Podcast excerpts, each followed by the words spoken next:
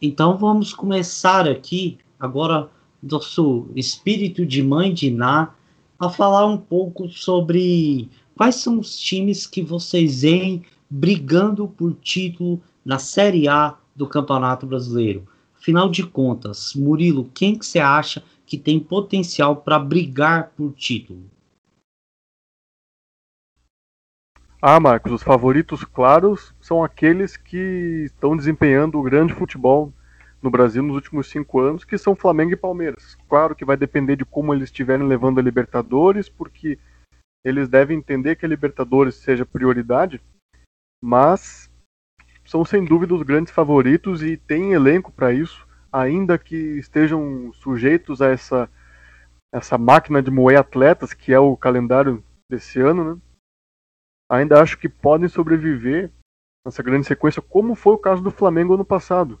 Né? Em determinado momento ele não jogou bola para ser campeão, mas ali naquela, naquele ritmo frenético do jogo terça, quinta e domingo, e depois tá, tá, tá, três dias por semana, ninguém aguentou, o Flamengo teve elenco e levou.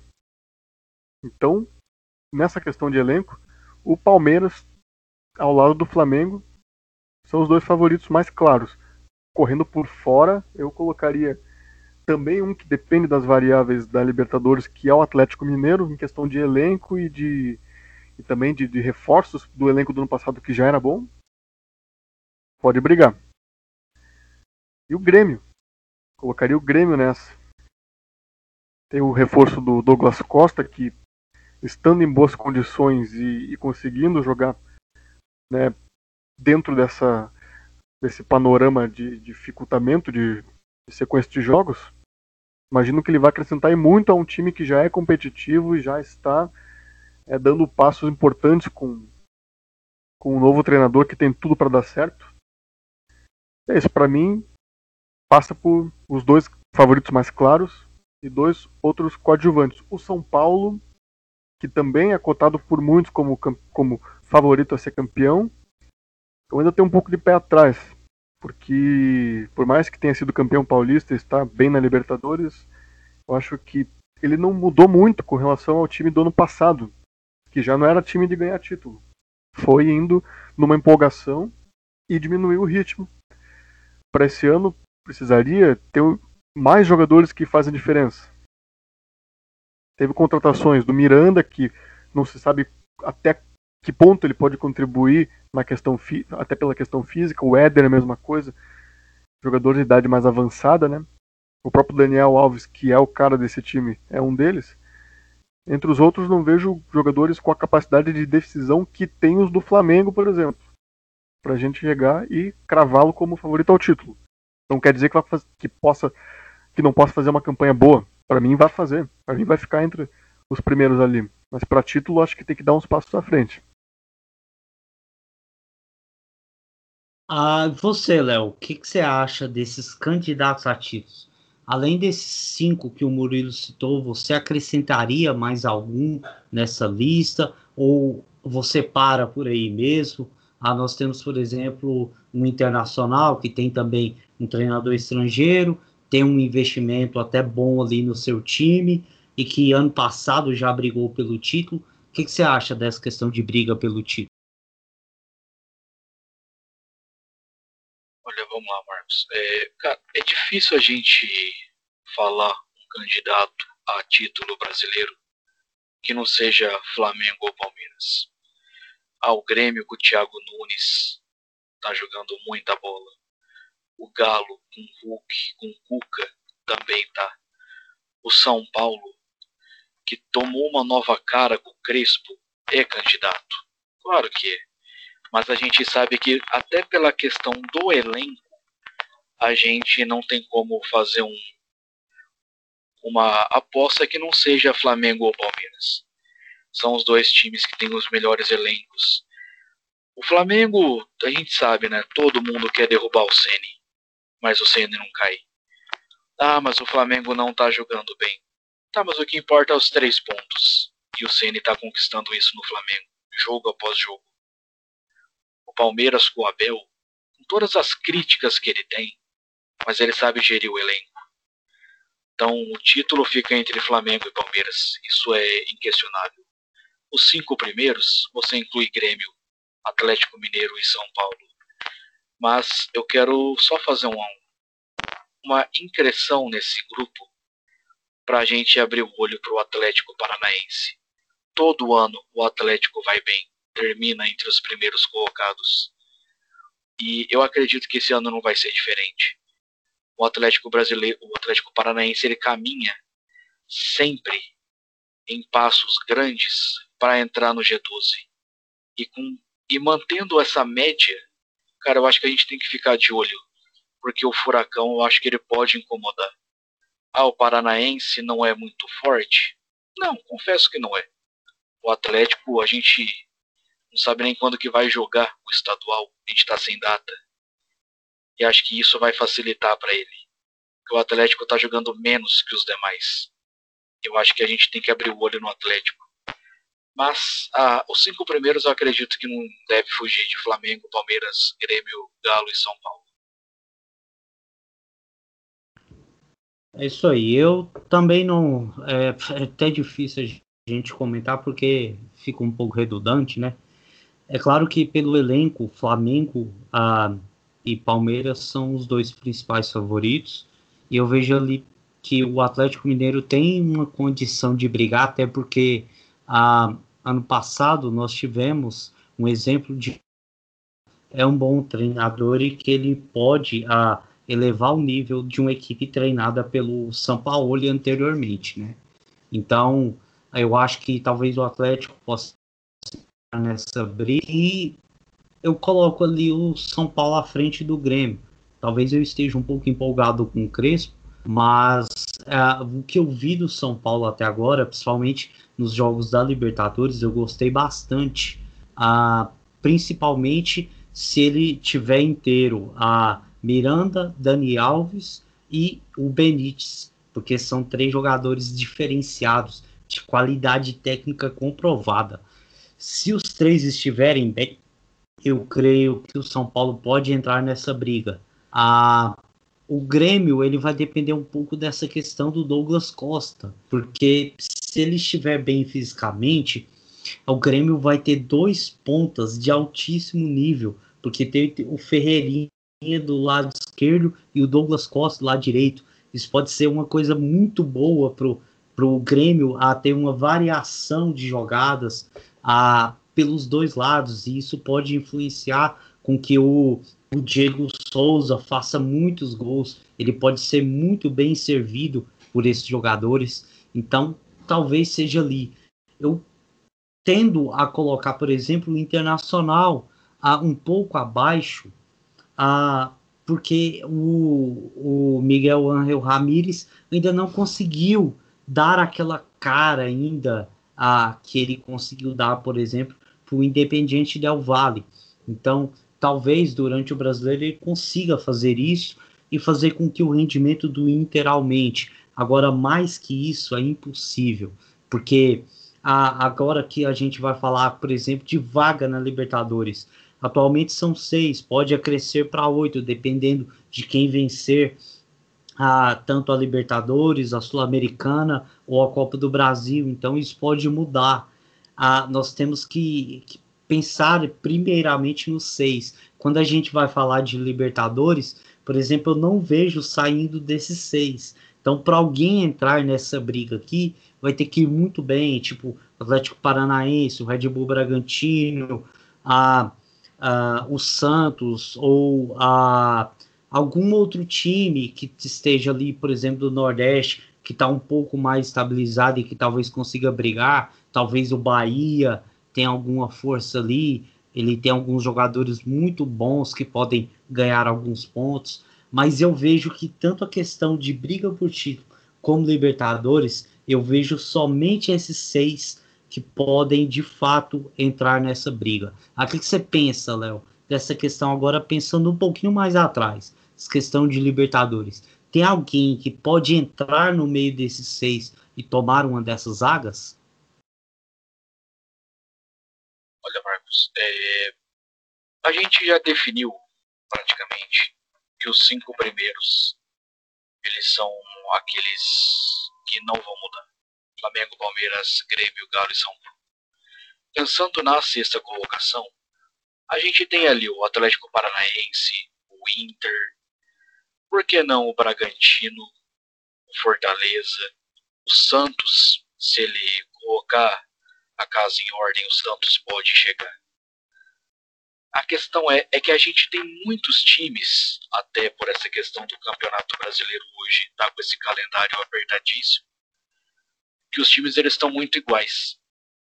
Então vai ser praticamente nos confrontos diretos que a gente vai decidir, ao final das 38 rodadas, quem vai estar tá mais apto para ir para a Libertadores nessa sexta colocação. Então, os cinco primeiros, eles são fáceis da gente prever.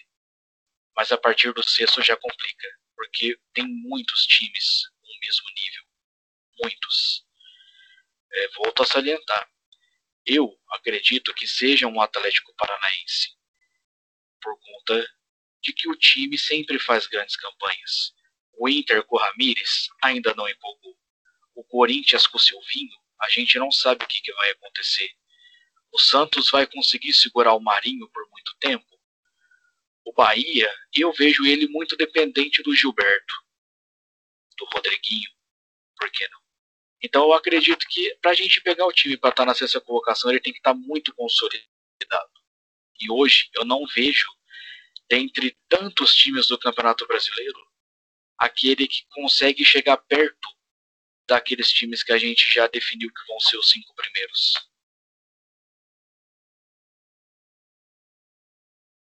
Ah, você, Murilo, o que, que você pensa dessa questão dessa última vaga aí? Alguém pode entrar no meio desses times e, e surpreender indo para Libertadores?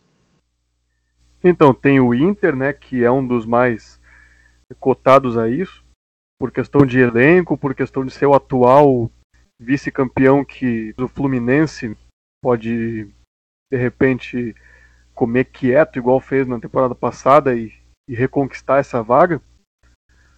Fora isso, está aberto né, para uma briga cega aí, né? Se é que esses cinco primeiros vão confirmar esse favoritismo que a gente está atribuindo a eles, vamos entender que essa sexta vaga fica aberta. Pode ser o Ceará, pode ser o Bahia, o Atlético Paranaense, o Bragantino, ou até de repente, ousando um pouco aqui, se, se o G8 né, acontecer de novo, como tem acontecido nas últimas temporadas, porque brasileiros têm vencido a Libertadores,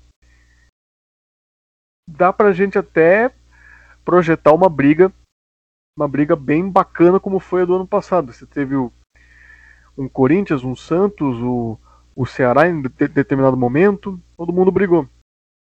E equilibrado como deve ser esse campeonato.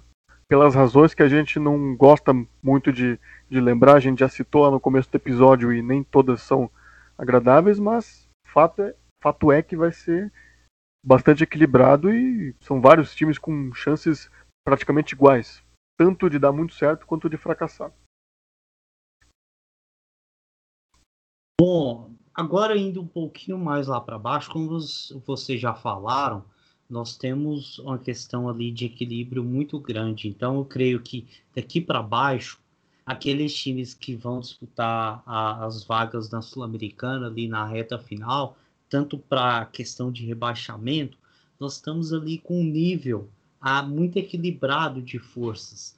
Vocês conseguem é, colocar a, algum um ou dois, três é, times que vocês pensam que com certeza estarão rebaixados? Ou vocês ainda não conseguem a, colocar, dar uma estimativa de força para cada um desses times que estarão mais embaixo na tabela? E uma surpresa negativa, alguém que, que costumeiramente está ali no meio da tabela, mas que nesse ano pode acabar rebaixando algum grande. Tem alguma coisa que pode acontecer nessa parte de baixo da tabela, Murilo? Entre quem é postulante ao rebaixamento, Marcos, a gente primeiramente olha para os recém-promovidos, né? Eu já eu particularmente eu torço para que os quatro promovidos consigam ficar na, na elite nessa temporada seguinte, porque eu penso que isso faz bem para a competitividade, né, do campeonato. Mas eu acho que dois deles têm condições de ficar, que são o Chapecoense e o América, e outros dois vão ter uma luta muito intensa e é bem provável que seja derrotado o Cuiabá e o Juventude. Podem fazer seus resultados improváveis ao longo da campanha, mas é muito difícil que vão conseguir escapar. E aí a gente fala sobre Sul-Americana e rebaixamento, a briga é basicamente a mesma, né? Quem brigou por Sul-Americana esteve duas rodadas antes, na, ali submerso naquela realidade de Z4. Mesmo quem, e o contrário também ocorre, quem está ali praticamente querendo assegurar a sua vaga, daqui a pouco perde duas e já está naquele bolo. Então é. E aí, com essas razões que a gente explicou, do equilíbrio que vai ser maior e, e a margem de erro no campeonato como esse deve ser ainda menor. Vai ter muita equipe ali, muito time naquele bolo final. Vai ser uma disputa muito acirrada. Aí a gente vai colocar Fortaleza, Sport, os, os próprios América, Chapecoense, Atlético, Atlético Goianiense. E entre os grandes, eu creio que o Corinthians tenha acertado na, na escolha do treinador, mas tem que fazer um, um início bom de campeonato para aliviar essa pressão. E é complicado a gente falar do Santos, porque no passado, todo mundo sabe, ano passado o Santos não estava jogando absolutamente nada no começo do brasileiro a expectativa era até de brigar para não cair e o time foi finalista da Libertadores. Claro, né? Ninguém tá aqui cravando nada, né? Todo mundo aqui tá passível de erro. E mas o Santos pode não ter esse raio caindo no mesmo lugar, né? Já sofreu no Paulista, não custa nada sofrer no Brasileiro, se não se espertar. Para mim, nesse momento é o grande que entra mais arriscado também pelas questões administrativas, embora a temporada passada tenha dado um pouco mais de, de respiro pro, pro Alvinegro Praiano, tem que ficar de olho. Olha, eu vou concordar muito com, com os dois que subiram, que corre o risco de cair. Principalmente eu tô meio preocupado com o Cuiabá, que ele pegou um monte de refúgio de alguns times e que talvez uh, tenha um pouco de dificuldade em, em jogar uh, em alto nível na Série A, né? E eu creio que talvez esses dois caem. O América a gente tem uma perspectiva de melhora dele, até porque o Lisca já está há algum tempo lá, o time joga acertadinho, é, mas o América nós temos que lembrar que ele é um dos grandes elevadores do futebol brasileiro, né? Todo ano que sobe, ele sobe com um bom projeto, mas tem dificuldade em se manter. Vamos ver se nesse ano ele vai conseguir. Agora, a Chapecoense, a Chapecoense acabou de mudar de treinador. Eu vi é, um time com bons olhos, mas que essas questões que aconteceram nos últimos meses lá podem fazer com que eles corram algum risco maior. E como falou esse nível técnico ali embaixo é mais ou menos parecido, algumas rodadas bem ruins podem te fazer entrar num poço sem fundo. Ah, sobre a questão de ter alguma, alguma surpresa negativa de algum grande, eu vejo que os dois que correm mais risco são os dois paulistas, ah, sem dúvida ah, o Corinthians e o Santos ah, porque além do time um pouco abaixo tecnicamente, eles estão ah, agora com treinadores novos há pouco tempo. Ah, e o Santos às vezes acha alguns meninos da base conseguem render muito bem e elevam o nível do time. O Santos ainda tem uma, o Marinho, perdeu o Soteudo, mas ah, o Corinthians me preocupa muito porque o elenco é fraco e o treinador que chegou não inspira muita confiança, nem da própria torcida. Então, talvez seja um que corra a grandes riscos nessa competição, principalmente se começar mal, porque a gente sabe, se o grande começa mal, é muito mais difícil a se superar para subir de novo na tabela, porque a pressão é muito maior.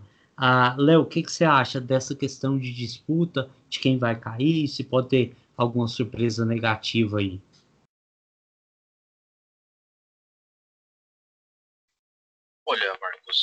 Se a gente tem duas unanimidades para título, eu acredito que a gente também tem duas unanimidades para serem rebaixados, que é o Cuiabá e o Juventude.